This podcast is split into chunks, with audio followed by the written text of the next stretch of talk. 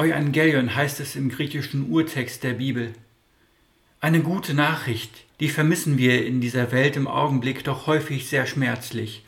Davon sprach bereits in der vergangenen Woche Doreen Köhler. Eine Sehnsucht nach Veränderung oder sogar Erneuerung scheint uns Menschen in diesen Tagen, die immer kürzer werden, zu prägen. Aber ich kann Ihnen eine gute Nachricht vermelden. Denn es gibt auch viele Menschen, die sich im Augenblick für eine Veränderung in der Welt einsetzen.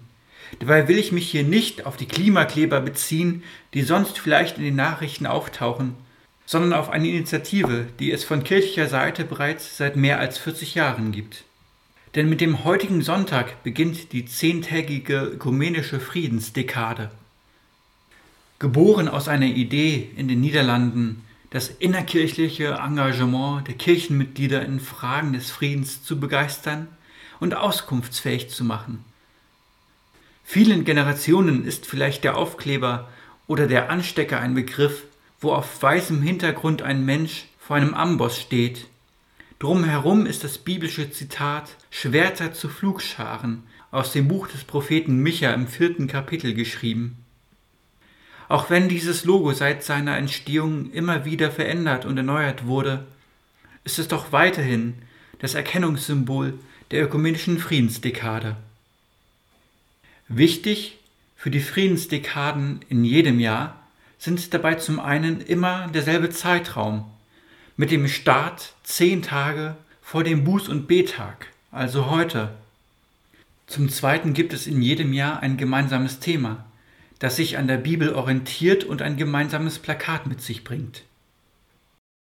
Und als drittes und meiner Meinung nach als wichtigstes geht es dabei um eine sehr individuelle Ausgestaltung von Aktionen und Inhalten, die durch die beteiligten Gruppen, Gemeinden und Landeskirchen bzw. Diözesen selbst gestaltet werden können.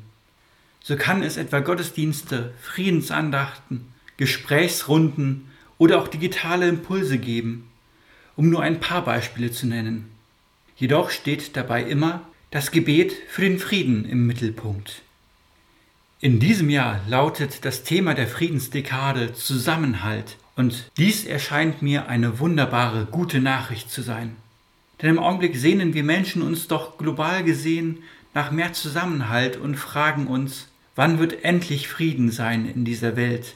Denn das ist doch schließlich ein Zeichen, dass Gottes Reich hier auf Erden angebrochen ist.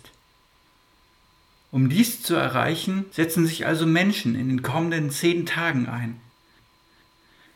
Auch wir als Kirchengemeinden der Region entlang der Heidelkrautbahn im Barnim beteiligen uns an dieser Friedensdekade, nämlich zusammen mit weiteren Beiträgen auf unseren Webseiten.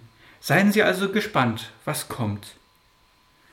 Und so bitten wir mit unseren Worten zu Gott, Lass uns Menschen dein Reich in dieser Welt erkennen, wo andere beginnen es aufzubauen.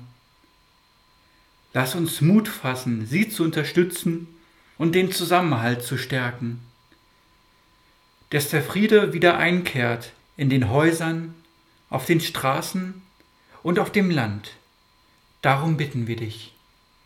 Amen. Haben Sie einen gesegneten Sonntag.